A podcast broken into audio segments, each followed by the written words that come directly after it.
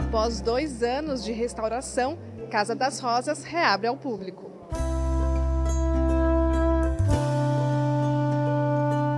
Foi em 1935 que a Avenida Paulista ganhou mais um palacete, que mal sabíamos seria um dos raros sobreviventes em meio aos prédios que surgiram desde então.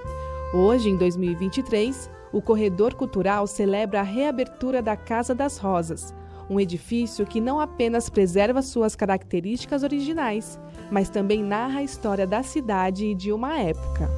A casa é uma confluência do passado e do presente, né? Então, esse restauro desocultou características originais da casa que remetem a uma arquitetura importante, eclética, o projeto do Ramos de Azevedo, as paredes estão revitalizadas, os papéis de paredes foram desocultados. É? Então, dá para a população ver como era esse projeto, como era essa casa quando ela era residência, em outro tempo, e ao mesmo tempo ter conforto aqui para visita com uma nova estrutura de acolhimento. Térreo, o museu apresenta uma exposição com imagens e informações que contam a história e as mudanças da casa e da avenida, assim como detalha todo o processo de restauração.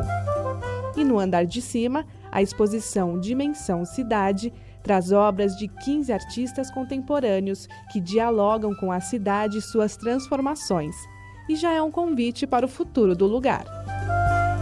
A Casa das Rosas promete ser um ambiente acolhedor da diversidade da metrópole, das diferentes tendências, é um espaço inclusivo. O que nós procuramos é trazer representação das expressões artísticas da cidade, da cultura de maneira geral, um espaço aberto às tendências que convivem nesse espaço, tanto interno quanto no seu jardim, que é exuberante, tem muitas rosas que podem ser apreciadas.